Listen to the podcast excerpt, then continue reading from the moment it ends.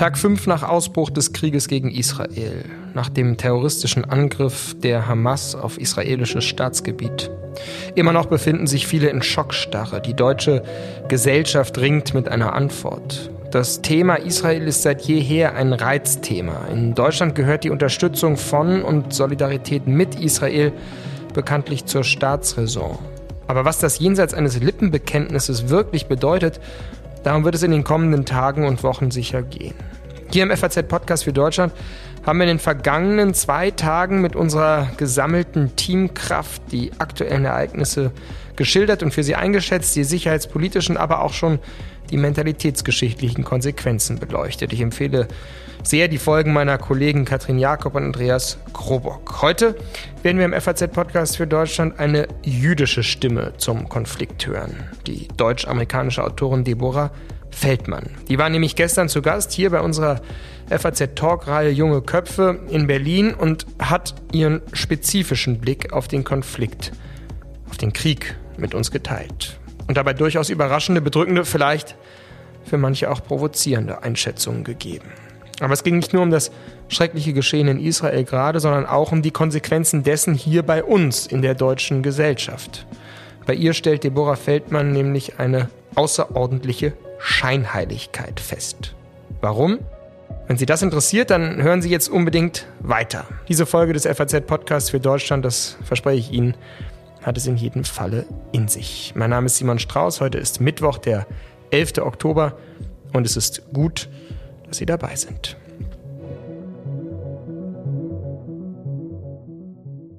Ich begrüße jetzt wieder hier im FAZ-Studio in Berlin meine Kollegin, junge Köpfe-Kollegin Helene Bubrowski aus der Politik. Hallo Helene. Hallo Simon.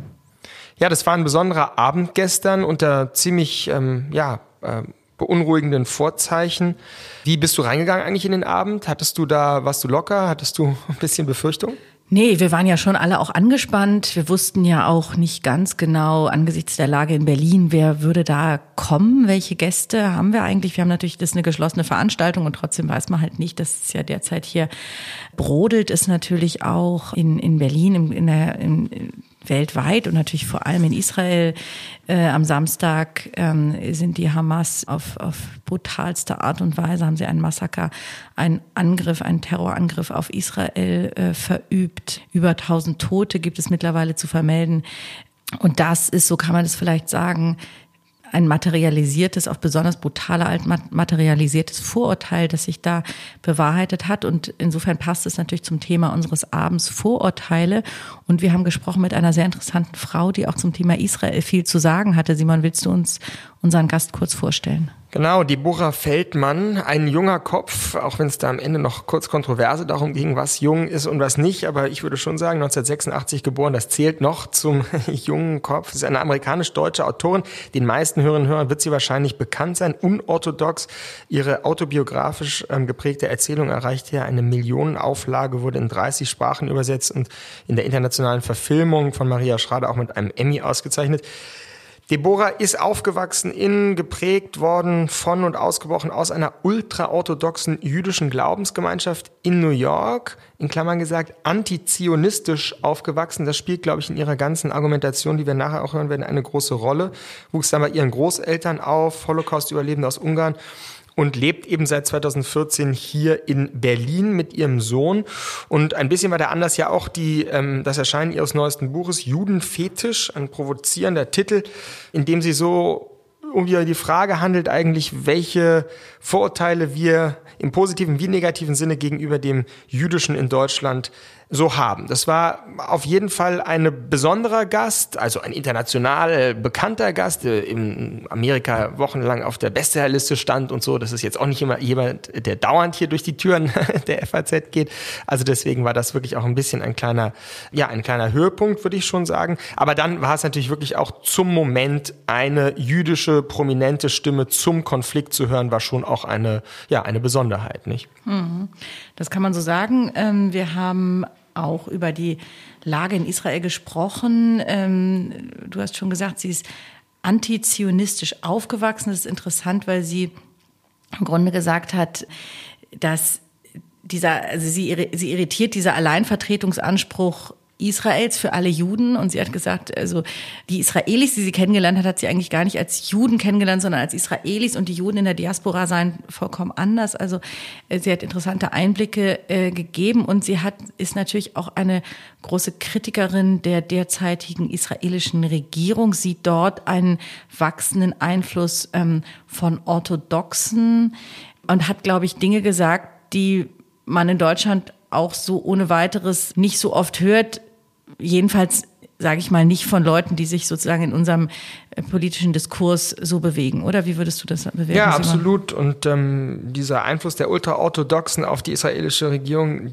den macht sie ja mitverantwortlich auch für diese furchtbaren ähm, Ereignisse, die dort in Israel stattgefunden haben. Da hören wir jetzt mal in eine längere Passage hinein. Jetzt, wenn ich so über die neuesten Ereignissen nachdenke, dann ist es echt schwer äh, zu verstehen, inwiefern ähm, diese Menschen im Süden, die da ähm, gefeiert haben und abgeschlachtet wurden und geschändet wurden, inwiefern sie eigentlich von allen Seiten da betrogen wurden, weil also die waren ja, die waren ja da im Süden und die waren in direkter Nähe von einer Armeebasis. Und da galt äh, so säkularen Menschen in Israel lange ein absolutes Sicherheitsversprechen. Und äh, die haben sich sicher gefühlt. Also die haben lange äh, da auch gelebt, denn die auf diesem Kibbutz auch. Es gab ja ähm, diese Kibbutz Reim, Kibbutz der Freunde, und die haben immer in Sicherheit gelebt, weil es eben diese Armeebasis gab und die Grenze war gesichert. Und dann haben sie da gefeiert mit dem vollsten Vertrauen, dass die eben gesichert sind. Und dann haben wir gesehen, heute habe ich ähm, zum Beispiel bei der New York Times dieses äh, furchtbare Video gesehen, wo man folgen kann, wie der Hamas ähm, diese leere Armee Armeebasis plundert, war leer. Die waren nicht da.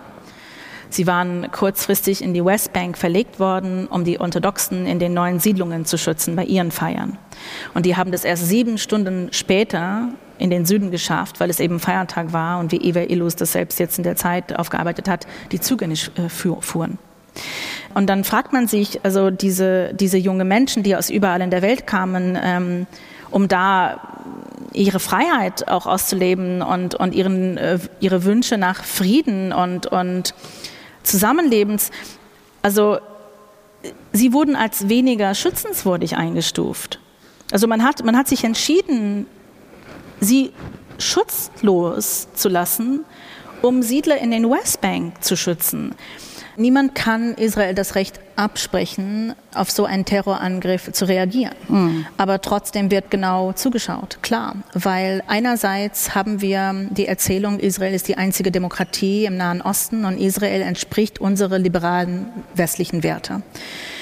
Aber wenn es zuerst um Vergeltung äh, geht und dabei die Geiseln aufgeopfert werden, dann kann man schon gewisse Fragen stellen, ob dies wirklich stimmt. Wir haben uns auch in den letzten Monaten diese Fragen stellen mussten, weil wir gesehen haben, wie die säkulare liberale Juden auf die Straße gingen, um gegen den Justizreform zu protestieren. Und wir haben erstmal hier, also der Tonfall hier war so etwas wie, ach, diese Menschen sind so mutig, die sind bereit, für ihre Demokratie in die Straßen zu gehen. Aber wenn man mit den Menschen spricht, dann sagen sie, wir sind bereit, für unsere Demokratie in, in die Straße zu gehen, weil wir sonst keine andere Hebel mehr besitzen. Hm. Wir sind einfach an die absolute Verzweiflung gekommen. Das Einzige, was wir tun können, ist ein Aufstand machen, ein Geschrei. Und das hat schon einen Zusammenhang mit den Ereignissen. Also das Erste, was in Israel zumindest in den inneren Diskurs diskutiert wurde, ist, was heißt es, dass die Spaltung, die sich in diesem Land so lange gezeigt hat, dann dazu geführt, dass eben eine Seite mehr Schutz beanspruchen konnte als die andere. Weil das mhm. sind eben zwei Lager. Und wenn in Deutschland auf äh, die Folgen dieses Angriffs geschaut wird, dann ist es auch im Prinzip eine Frage, inwiefern ist Israel noch Teil unserer westlichen Gesellschaft? Mhm. Ähm, und ich glaube, diese Frage stellt man nicht an dem Hamas, weil uns ist klar, dass Hamas nicht Teil mhm. unserer Gesellschaft ist. Hamas ist eine reine ideologische Terrororganisation. Was würdest du denn von der deutschen Politik, die sich jetzt von Vorurteilen befreit hat, erwarten? Wie sie sich jetzt positioniert und insgesamt, wie sie zu Israel Ich ähm, erwarte, dass wir nimmt. das Leben über den Tod erheben und dass wir uns für die Befreiung dieser Geiseln einsetzen. Hm. Ich meine jetzt nicht nur auf die konkrete Situation bezogen, sondern insgesamt. Du konstatierst ja Sie auch eine... Sie haben ja gerade eben selber gesagt, dass jetzt der Zeitpunkt hm. ist, quasi über das zu reden, was jetzt passiert hm. ist. Wir können über die Folgen in den Folgetagen reden. Ich will noch nicht über die Folgen reden, weil ich will nee, darüber ich meine nicht reden, die Folgen, die sondern die deutsche Position zu Israel insgesamt. Also die politische, die politische Diskussion, die wir in Deutschland über Israel haben. Wie, wie beobachtest du die? Jetzt gerade mhm. eben. Also das Einzige, was ich beobachte, ist ähm, zum Beispiel die Lippenbekenntnissen ja, also jeder Politiker versucht schnell noch seine Karriere zu untermauern, indem er die üblichen Floskeln liefert. Das ist auch verständlich, kann ich nachvollziehen. Politiker sind auch ein Spiegel der Gesellschaft und mhm. äh, wenn die Gesellschaft selbst verunsichert ist, wie sich zu Israel positionieren sollen, dann werden die Politiker das auch sein. Ich sehe auch aber, dass äh, gleich äh, wieder ähm, das äh, genutzt wird, um den Fokus auf Deutschland zu lenken, auf Einwanderer, auf muslimische Bevölkerung und so weiter. Also man will gleich das Thema hierher verschieben, man will nicht mehr über die Opfer in Israel reden. Wir wollen über uns als Opfer reden. Mhm. Ja, also inwiefern ähm, die, die bösen Einwanderer uns zu Antisemiten machen und so. Und ähm, egal wie man äh, dazu steht, finde ich das falsch, den Fokus hierher zu lenken. Ich finde das sehr narzisstisch. Also mhm. ich finde, es soll wirklich nur über die Menschen gehen, die man noch retten kann. Und wir haben, wir können einen Einfluss darauf haben, wenn wir unsere Unterstützung für dieses Vorhaben der äh, sozusagen des die, die Rettung dieser Geisel, damit können wir auch Einfluss ausüben. Aber wir dürfen uns nicht sozusagen von unseren üblichen politischen Mustern ablenken lassen. Aber Deborah, bei dem, was du sagst, der Verhandlung, was ja erstmal sofort sehr logisch und moralisch richtig klingt, geht man natürlich schon von der Vorstellung aus, es ist ein, ein Gegenüber, die palästinensische Regierung, Hamas ist nicht gleich äh, der palästinensischen Bevölkerung. Die Frage, die man sich natürlich hier vielleicht naiverweise stellt, ist, wenn Hamas nicht Palästina ist, warum gab es denn nicht eindeutige Distanzierungen von palästinensischen Führung, palästinensischer Bevölkerung gegen diesen Attacke? Also das, äh, du hast recht, Lippenbekenntnisse, Pauschalisierung, aber irgendwo muss man natürlich auch sich schon die Frage stellen, da ist ein Land, was angegriffen worden ist, in einer ähnlichen absolut ungerechtfertigten Weise ähm, wie, wie, wie die Ukraine. Und dann gibt es Leute, die jetzt hingehen und sagen, ähm, nein, nein, ähm, wir müssen jetzt vorsichtig sein, da irgendwie mit Schuldzuweisungen und ähm, das ist irgendwie, wir müssen Verhandlungen offen halten. Frage, Hamas spricht für sich oder gibt es nicht eine große, große Deckungsgleichheit mit der palästinensischen Bevölkerung, mit dem, was Hamas da gemacht hat? Wo gibt es die Distanzierung? Also es gibt im Allgemeinen in der muslimischen Welt natürlich ähm, eine Überschneidung in der Ideologie, aber wie das überall in allen Gesellschaften Extremisten geben wird, wird es überall in der Welt muslimische Extremisten geben, die den Hamas unterstützen. Es ist aber echt sehr schwierig zu sagen, wie groß ist die, dieser Bevölkerungsanteil und ähm, inwiefern soll sie den Diskurs bestimmen dürfen weil ich ja selber mich in liberalen Kreisen bewege, ist das tatsächlich so, dass ich nur liberalen Palästinenser kenne. Ich kann so schwer Aussagen äh, zu den extremistischen Anteil der Bevölkerung treffen, weil ich die nicht kenne. Ich, Aber wo ich kenne die nur Vertretung? von den Wo ist die politische Vertretung der liberalen Palästinenser? Ja, die, das, das war die ganz große Frage der letzten Jahrzehnten, ob sie es schaffen, überhaupt eine Vertretung für sich zu organisieren. Hm. Und das da gab es auch fundierte politische Analysen, die gesagt haben, es war nicht in israelischem Interesse, die überhaupt zustande kommen zu lassen. Und das ist halt ein ganz schwieriges Thema, was man auch an einem anderen Zeitpunkt, finde ich, ähm, angehen sollte. Aber das, was hier in Deutschland passiert, kann man nicht ignorieren. Ist ja klar. Es ist auch sehr verletzend. Ich wohne in Berlin, das ist meine Heimat. Und in Berlin sah man furchtbare Bilder von Menschen, die diese Brutalität gefeiert haben, das ist unverzeihlich. Es ist ähm, entsetzlich, es ist nicht auszuhalten. Ähm, es nimmt einen den Atem weg und ich habe ähm, im Prinzip seit äh, dem Wochenende auch nicht geschlafen und ich bin schon ähm, ganz durch den Wind und ich glaube, wir sind auch alle ein bisschen durch den Wind und das ist auch in Ordnung so, das ist auch richtig so und ich glaube, deshalb ist nicht die Zeit, hm. darüber zu reden, wer vertritt wen. Wir haben schon seit sehr lange diese Konflikt, äh, die in unsere Welt viel Einfluss einnimmt. Und wir haben ein Problem in Deutschland, dass einerseits aufgrund der Verantwortung der Geschichte wir Israel unsere Loyalität versprochen haben, aber andererseits aufgrund des Gewichts der Geschichte wir palästinensische Flüchtlinge aufgenommen haben. Wir mhm. haben beides gemacht. Ja. Mhm. Wir haben Verantwortung für beide Seiten äh, gefühlt. Warum? Weil wir wissen, dass der Staat Israel eigentlich nur aufgrund des Holocaust zustande gekommen ist und dass alles, was daraus folgt, im Prinzip auf Deutschland zurückzuführen ist. Und dann haben wir eben diesen Konflikt zu uns auch wieder importiert und wir tragen sie hier aus. Und wir werden das hier wahrscheinlich nicht leichter haben als im Nahen Osten die, die immer sofort reagieren, ja. äh, die reagieren dann halt mit den Floskeln und die Floskeln gehen oft leer aus. Also man merkt es genauso wie sie beobachtet, ob man am Anfang kommt erstmal dieses Statement und diese bedingungslose Unterstützung Israels, aber später sieht man, dass es dann umschlägt. Deshalb finde ich hm. auch diese Floskeln hm. sehr billig und ich finde es auch legitim. Ich habe das gerade bei mir selber erlebt. Ich war so ich war so durcheinander äh, seit dem Wochenende, dass ich erst heute geschafft habe, meine Gedanken wirklich zu sammeln über, also das, diese Brutalität hat mir wirklich sprachlos gemacht. Und ich finde es legitim, einfach zu sagen, diese Brutalität macht sprachlos.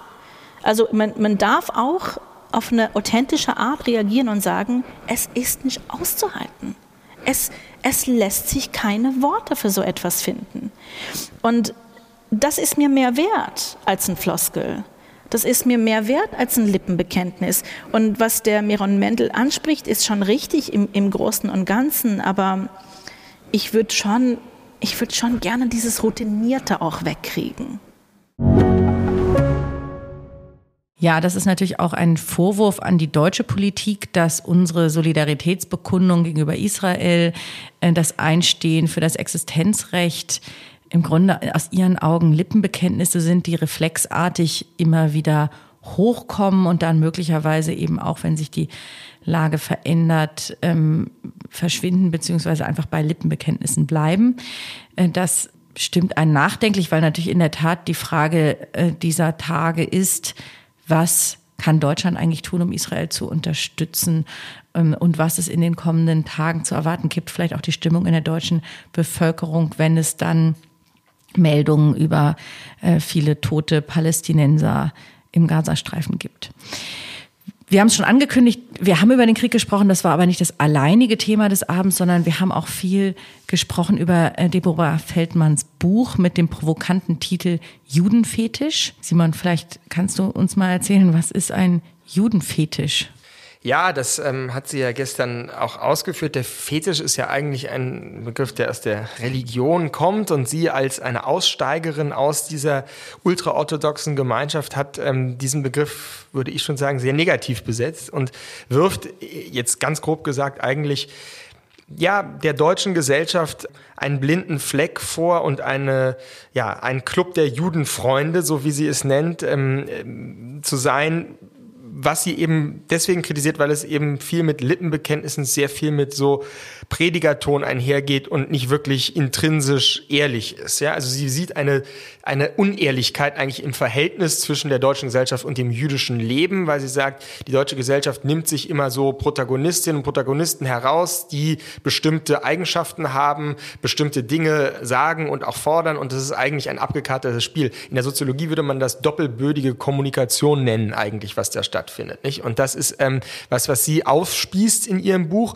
Ähm, das tut manchmal wirklich weh und in ihrer ja Polemik, die jetzt nicht irgendwie brachial ist. Ich finde, es ist eigentlich eher ein ja anekdotisch geschriebenes Buch und so, aber es kommen doch, sie teilt schon nach allen Seiten ziemlich aus und macht so Enthüllungen, ja, wo man auch sagen würde, dass in der Tat würde man sich jetzt in der deutschen Gesellschaft als jetzt Deutscher fern des jüdischen Kontexts nicht so einfach äh, trauen und wahrscheinlich einfach auch nicht trauen sollen, ja, weil da gibt es einen, einen Punkt. Aber vielleicht ist, ist wirklich die Frage, wie es auf dich auch gewirkt hat. Also, weil was ist die Gefahr eigentlich so einer Enthüllung, könnte man sagen, die antisemitischen äh, Klischees oder Stereotypen ja auch zu bedienen, die in der deutschen Gesellschaft, du hast ja gestern darauf hingewiesen, durchaus noch vorhanden sind. Ne? Ja, ja, klar. Sie hat dann äh, daraufhin ja äh, gesagt, auf diesen Vorhalt, ne, würde man nicht damit äh, antisemitische Klischees, Vorurteile bedienen, hat sie gesagt, naja, ich habe gegen alle Seiten ausgeteilt, wie du es gerade schon gesagt hast. Am Ende waren eigentlich alle beleidigt. Ich bin in keine Schublade einzuordnen. Und, das hat sie hervorgehoben, kein einziges Mal in den vergangenen Jahren hat jemals ein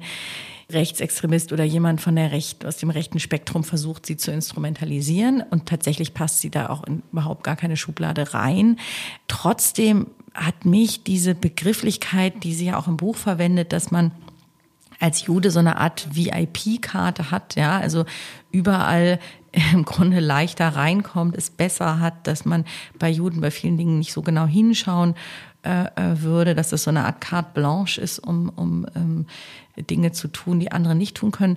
Das ist nicht nur eine Provokation, sondern ich habe das auch insofern in Frage gestellt, als dass was wir momentan in Deutschland beobachten, ist ja eine deutliche Zunahme des Antisemitismus. Eine nicht nur an Straftaten abzulesen, aber eben auch da Entwicklung. Also 30 Prozent haben die antisemitischen Straftaten im vergangenen Jahr gegenüber dem Vorjahr zugenommen. Es gibt Berichte von Juden, die in Deutschland leben, die sagen, dass sie sich nicht mehr mit einer Kippa auf die Straße trauen, von äh, Briefkästen, die mit Hakenkreuzen beschmiert werden und so weiter und so weiter. Also Übergriffe ähm, verschiedener Art und einem Klima der Angst, das eben dazu führt, dass viele sagen, sie sitzen so gefühlt auf gepackten Koffern, ob sie nicht doch irgendwann nach Israel ziehen. Ähm, sie hat dann gesagt, das fand ich ganz interessant, dass, dass sich das ja überhaupt nicht ausschließt, sondern dass der ähm, Antisemitismus die Kehrseite ist vom Philosemitismus, mhm. ja, dass das beides zusammengehört und dass das halt die Befangenheit im Grunde der Deutschen mit dem Thema Judentum zeigt. Ja, dass man entweder in eine totale Bewunderung verfällt und sich überhaupt nichts traut zu sagen oder in eine Ablehnung. So, also ich habe da mit diesem Bild äh, Schwierigkeiten schon weil es natürlich nicht irgendwie einfach gleich zu bewerten ist. ja. Und weil natürlich auch diese Befangenheit, das kann man vielleicht als jemand, der selber jüdisch ist und von außen in diese Gesellschaft kommt, ähm, so sehen und sagt sie auch mit Verwunderung so sehen. Mhm. Als Deutscher, als Deutsche, die so aufgewachsen ist mit Vorfahren, die selber Klar. in den Nationalsozialismus in der einen oder anderen Weise involviert waren, schaut man anders da drauf ähm, und, und würde sowas nicht so sagen. Und diese Befangenheit, also diese, diese Schuld, oder Verantwortung, wie auch immer das, man das nennen will, und dieses, diese Mahnung nie wieder und so weiter, mit der wir aufgewachsen sind, die wir ja auch weitergeben wollen, ähm, da die, die verhindert eben, dass man einen entspannten Umgang mit dem Thema hat und das ist auch gut so. Für gut uns so, für gesprochen. Uns, für Sie eben am Ende ihre größte Sehnsucht eben ist ja als Mensch anerkannt zu werden. Da hören wir jetzt gleich auch noch mal rein. Und ich würde halt schon sagen, das, was uns auch nützt in diesem Frame des Nie wieder und der sozusagen Erinnerungskultur, würde ich absolut genauso sehen, ist für sie offenbar, so jedenfalls im Buch, eine Unentspanntheit, die es ihr schwer macht, sich wiederum in unsere Gesellschaft als Mensch einfach zu integrieren. Ne? Genau, weil sie immer als Jüdin irgendwie genau. gesehen wird oder als jemand, dann spricht man sie sofort irgendwie auf Konzentrationslager genau. oder sonst was an, wo ja. sie sagt, oder also, Israel-Kritik, äh, genau. Oder Israel, oder Wahlen in Israel oder, oder sonstige Dinge, wo sie dann sagt, auch ich war das erste Mal vor, was weiß ich, vor, was war das, vor sieben, acht Jahren in Israel. Also ich habe keine ja. Verwandten da. Also es ist interessant und, und, zur deutschen Erinnerungskultur sagt sie ja auch, auch das ist in ihrer Meinung nach, in, in Teilen sind es Lippenbekenntnisse. Ja, so, was bedeutet das eigentlich? Und das ist an sich, finde ich, schon auch gut, das ist wie ein bisschen gegen den Stachel zu löcken, um sich einfach nochmal der Sache nicht so einfach nur reflexhaft zu folgen, sondern sie auch wirklich zu durchdenken. Ich glaube, darum geht es ihr ja auch ganz stark. Und da hat sie gestern, glaube ich, viele Anregungen gegeben, wie man einfach dieses Verhältnis, was man selber als Deutscher zum jüdischen Leben im 21. Jahrhundert in Deutschland hat, einfach durchdenkt, sich bewusst macht und nicht einfach nur den Faden folgt. Aber alles eine heikle Atmosphäre natürlich in dieser Zeit, wo jetzt die Solidarität mit Israel ja, wenn man so will, mehr denn je gefordert ist und auch mehr als Lippenbekenntnisse sein muss. Gerade, wie der israelische Botschafter ja gesagt hat, in Angesicht angesichts eines jetzt wahrscheinlich sehr erbitterten Rückschlags und einer, einer Rache, die die israelische Regierung gegen, gegen den Gazastreifen und Hamas äh, führen wird. Da wird man jetzt mal sehen, wie in den nächsten Tagen und Wochen, ja, die Solidarität mit Israel, äh, wie es um die bestellt ist. Wobei man immer auch sagen muss, Solidarität darf ja auch nicht heißen, dass man nicht Kritik übt. Ne? Und das genau, ist genau der Das ist ja auch das, was jetzt die Bund einige auch in Berlin schon sagen. Solidarität ist das eine und natürlich ist Kritik erlaubt, äh, auch notwendig. Also diese Sätze, wir regeln den Gazastreifen ab, kein Wasser, kein Strom, kein sonst was und dort wohnen Tiere sinngemäß, ist natürlich eine Terminologie, die hier auch dann wieder für Befremden ja. sorgt. Und auch das ist die Wahrnehmung in Israel nach, nach so einem Massaker ist da natürlich anders. Insofern gibt es verschiedene berechtigte Punkte, äh, die man, glaube ich, machen kann und muss. Und ich fand es also so angespannt wir auch in dieses Gespräch reingegangen sind, und ich glaube Sie auch, war das ein sehr erkenntnisreicher Abend, mhm. fand ich, der auch ja an schmerzhaften Punkten gerührt hat, vielleicht das, das eine oder andere entlarvt hat, was man sich irgendwie so schön redet und wo man so manchmal gar nicht weiß, was steckt jetzt eigentlich hinter diesen Worten. Ja. Also da geht sie eben sozusagen sehr scharf immer rein. Inso, ja, in, insofern war es, war es schön, dass wir sie tatsächlich als Gast bei uns hatten. Und hören jetzt zum Abschluss nochmal eine der zentralen Passagen, wo eben ihre Sehnsucht nach dem, was wir schon angedeutet haben, dem Menschsein sehr deutlich wird. Ich habe jedenfalls es in meinem Leben so erlebt, dass das was bringt. Dass sobald man bereit ist, einem Menschen diesen, diesen Vorschuss zu geben, dass diese Menschen sich auch aufweichen, dass sie bereit sind, auch einen zuzuhören. Und ich, ähm, ich habe in meinem, in meinem Buch in einem Absatz ähm, im Prinzip diese, diese These aufbereitet, dass wir eine bessere Welt fordern, aber wir sind nicht bereit, in diese bessere Welt zu glauben. Und das heißt, wir, wir behaupten, einen Traum zu haben, in dem wir aber nicht glauben wollen. Und wer kann eine, einen Traum verwirklichen, an dem er nicht glaubt? Das ist nie im Leben passiert. Man muss schon glauben, dass man etwas erreichen kann, wenn man das erreichen will. Aber wir leben in diesen kontraintuitiven Realität, wo wir sagen, wir wollen unbedingt eine Gesellschaft ohne Vorurteile. Aber wir glauben nicht an eine Gesellschaft ohne Vorurteile. Ich kann tatsächlich nur über die Vorurteile sprechen, die, mit denen ich aufgewachsen bin. Und die sind schon sehr unterschiedlich als Vorurteile, die in anderen jüdischen Gemeinden äh, vorkommen. Ich habe zum Beispiel in meinem Buch erwähnt, dass es im Allgemeinen in Amerika schon sehr verbreitet war, dass man zum Beispiel kein Mercedes fuhr.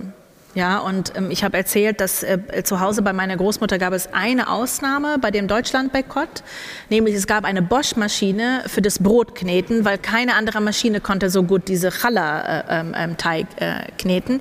Aber sonst war das schon so, dass es keinen Mercedes in unserer Gemeinde gab. Und, ähm, und diese Haltung habe ich dann auch in säkularen jüdischen Gemeinden in Amerika aufgefunden, vor allem in den älteren Generationen. Ich glaube, die junge Generation fährt schon gerne Mercedes, aber eben, also die Zeiten verändern sich.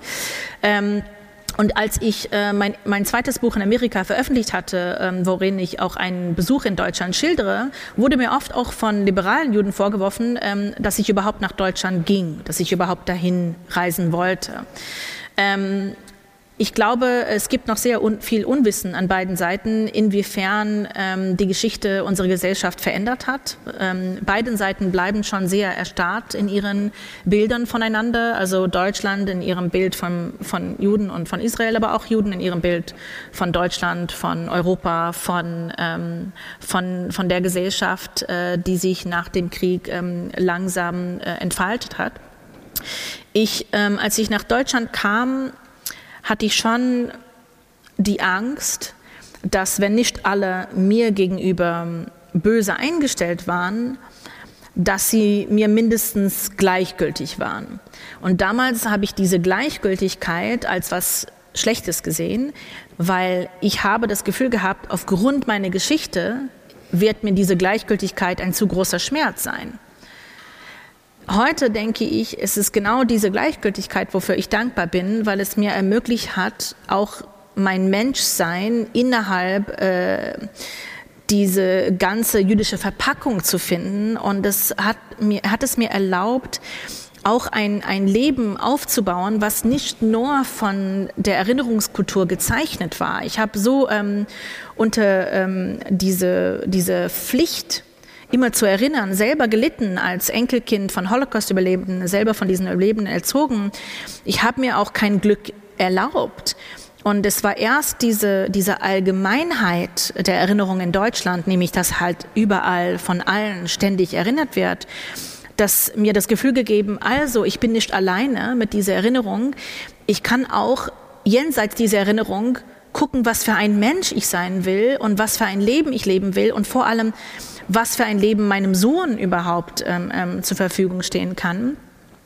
Und inzwischen weil ich selber meine eigenen Vorurteile abgebaut habe und die, die steckten wirklich sehr tief in mir drin und es war sehr schwierig, die abzubauen und ich habe die durch Begegnung, Austausch und vor allem auch Kontakt zu Kunst und Literatur abgebaut, bin ich aufgrund dieser Erfahrung der Überzeugung, dass wirklich alle Vorurteile abgebaut werden können wenn man bereit ist, äh, Begegnungen zu ermöglichen. Und das heißt, dass man manchmal seine Vorurteile, der Vorurteile anderen gegenüber, beiseite legen muss. Ähm, Vorurteile sollten nicht unser Handeln bestimmen, ähm, weil jeder Mensch, der von sich behauptet, er wäre vorurteilsfrei, lügt und hat böse Absichten. Eigentlich sollte es bei diesem junge Köpfe-Abend um Vorurteile gehen, um die gesellschaftlichen Risiken von Ressentiments und ihre Spaltungspotenziale. Ein Gespräch zur politischen und kulturellen Dimension von Stereotypen. Aber die Ereignisse in Israel, der todbringende Terrorangriff der Hamas und der nun entbrannte Krieg überschattete den gestrigen Abend, setzte ihn unter andere Vorzeichen. Eindrucksvoll plädierte Deborah Feldmann dafür, dem Erschrecken über das Geschehen durchaus auch einen Platz einzuräumen. Auch Sprachlosigkeit sei eine legitime Art der Reaktion im Sinne von, es ist nicht auszuhalten, es lassen sich keine Worte dafür finden. Das sei manchmal mehr wert als Zitat Floskeln und Lippenbekenntnisse, in die sich eine verunsicherte deutsche Gesellschaft mitunter flüchten würde. Deborah Feldmann hat eine Aversion, so viel ist klar, eine Aversion gegen Scheinheiligkeit und sie sehnt sich danach, dass wir, die deutsche Gesellschaft, das Menschsein in der jüdischen Verpackung finden.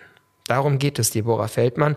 Danach sehnt sie sich, jenseits der Lippenbekenntnisse und routinierten Formeln, nach wahrhafter Begegnung und ehrlicher Konfliktlösung. Lippenbekenntnisse, Vorurteile, alles richtig, aber zum Schluss sei eine ganz kleine eigene Meinung gestattet. Manchmal gibt es eben auch eine Zeit, in der selbst Lippenbekenntnisse wichtiger sind als geschlossene Lippen. Und so eine Zeit ist vielleicht gerade jetzt. Das war der FAZ-Podcast für Deutschland. Dank an David Brucklacher, der heute sehr mitgeholfen hat. Mein Name ist Simon Strauß. Morgen steht hier wieder mein Kollege Andreas Krobock bereit, um Sie über die bevorstehenden Wahlen in Polen zu informieren. Auch ein Land, in dem die Frage nach Antisemitismus und dem Umgang mit dem jüdischen Erbe eine politische Relevanz hat. Bis dahin, machen Sie es gut und bis zum nächsten Mal.